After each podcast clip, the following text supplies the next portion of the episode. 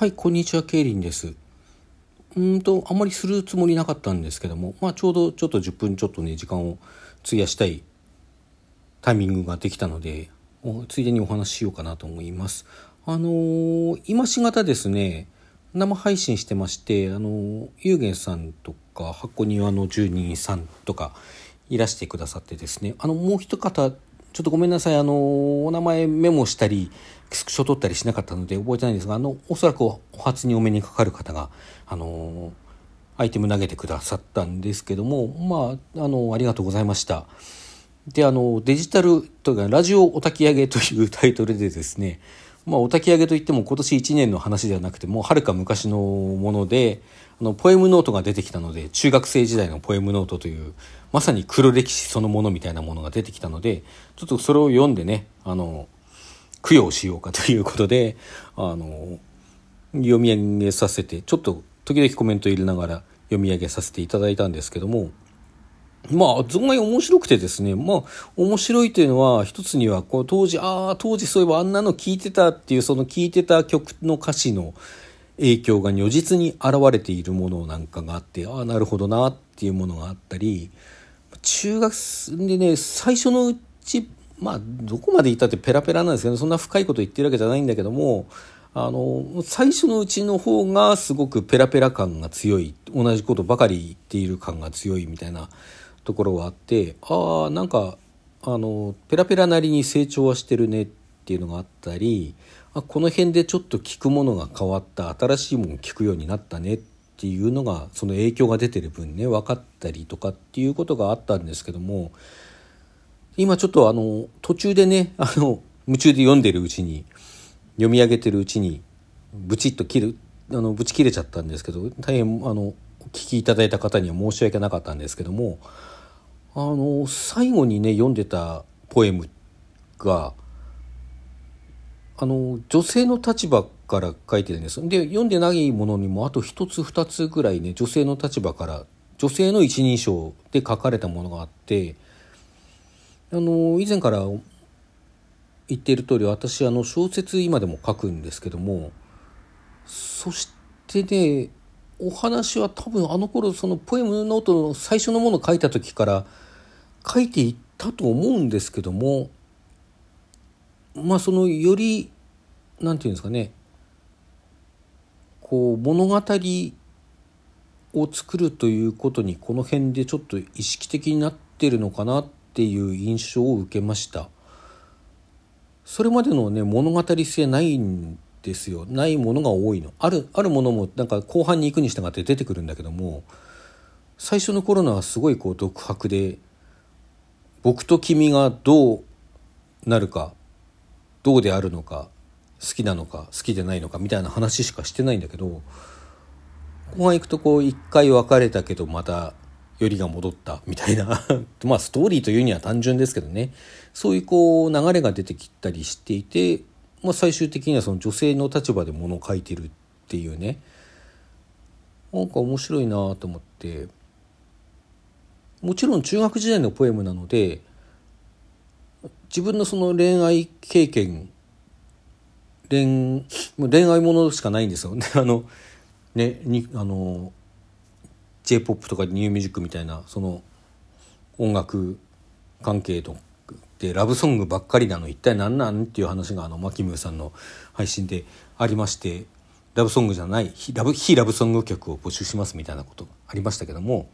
話がありましたけど、まあ、まさにそんな感じでね「お前恋愛のこと以外考えることねえのかよ」って こう突っ込みたくなるようなあの内容ではあるので、まあ、恋愛に限った話でありかつそれそうである以上自分の当時の恋愛体験というものが如実に反映されているわけですね。まあ、思い出せるものもあるし、まあ、今からこう読み返してみるとまあ多分こういう時期のものだったのかなって思うものもあったしっていう感じなんですけど。でねそれここにこうストーリー性が出てくるっていうのは必ずしもなんか別れたことがないのに別れの歌を書いてたりするんですね。別れたことがないというか付き合ったことないのにね。恋人がまだいなかった頃から付き合っていた恋人と別れた歌なんかを書いていてなんかこう想像の世界の話にこう話がシフトしていってるんですよね。ただそこに自分の体験が全く反映されてないかっていうと多分そんなことはなくて振られた悲しみとかそういうこう感情面では多分反映されてるんですよね。では改めて思ったんですけどまあ私今はねそういうの抜きでこう何か面白いお話を書こうとして書いているっていう部分が大きいんですがあのー、物語を書くということというよりもその体験を物語という形にまで昇華することってまあ今日の生配信はたまたま「お焚き上げ」っていうタイトルでやりましたけど、まあ、まさにある種お焚き上げというかその自分の生々しい体験とか心の傷というものをうん必ずしも癒すことにはならないと思うんですけども何かその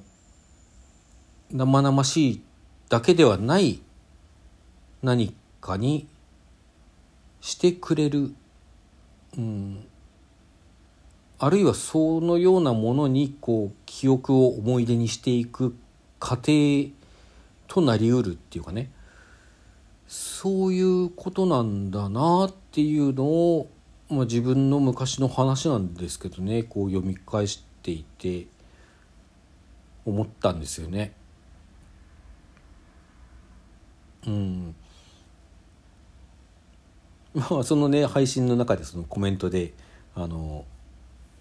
本当の元彼女は今でも俺のことが好きに違いないみたいなね そういうあのそういう気持ちは私にも経験があるしね。まあ今でもそういう何かこう不合理な思い込み思い込み思い込んではいないんですよ。思い込んではいなくて違うだろう違うっていうことは分かっているんだけどなんか感情面でそういうふうにあの感じているような節がないとは言い切れないんですけども今でも。だけどうん。まあそれでもね、まあ、頭では違うってことが分かってるとかそのぐらいの段階には今来てるわけじゃないですか。多分それもなくて本当にそれを思い込んじゃう人ってほらストーカー化したりするでしょ。なんかあれはねこう記憶自分の記憶というか思い出過去のデータっていうものがなんか多分うまく更新できないでいる状態だし、それっていうのはなんかそういう状態を避けるためにもそのある種物語化するというのはまあでも結果か鶏か卵か分かんないけどね結果なのかあの原因過程なのか分からないけどでもそのなんか役立つような気はなんとなくしますよね。物語の段階にまでこうなんていうかな熟成させていくっていうか変化させていく、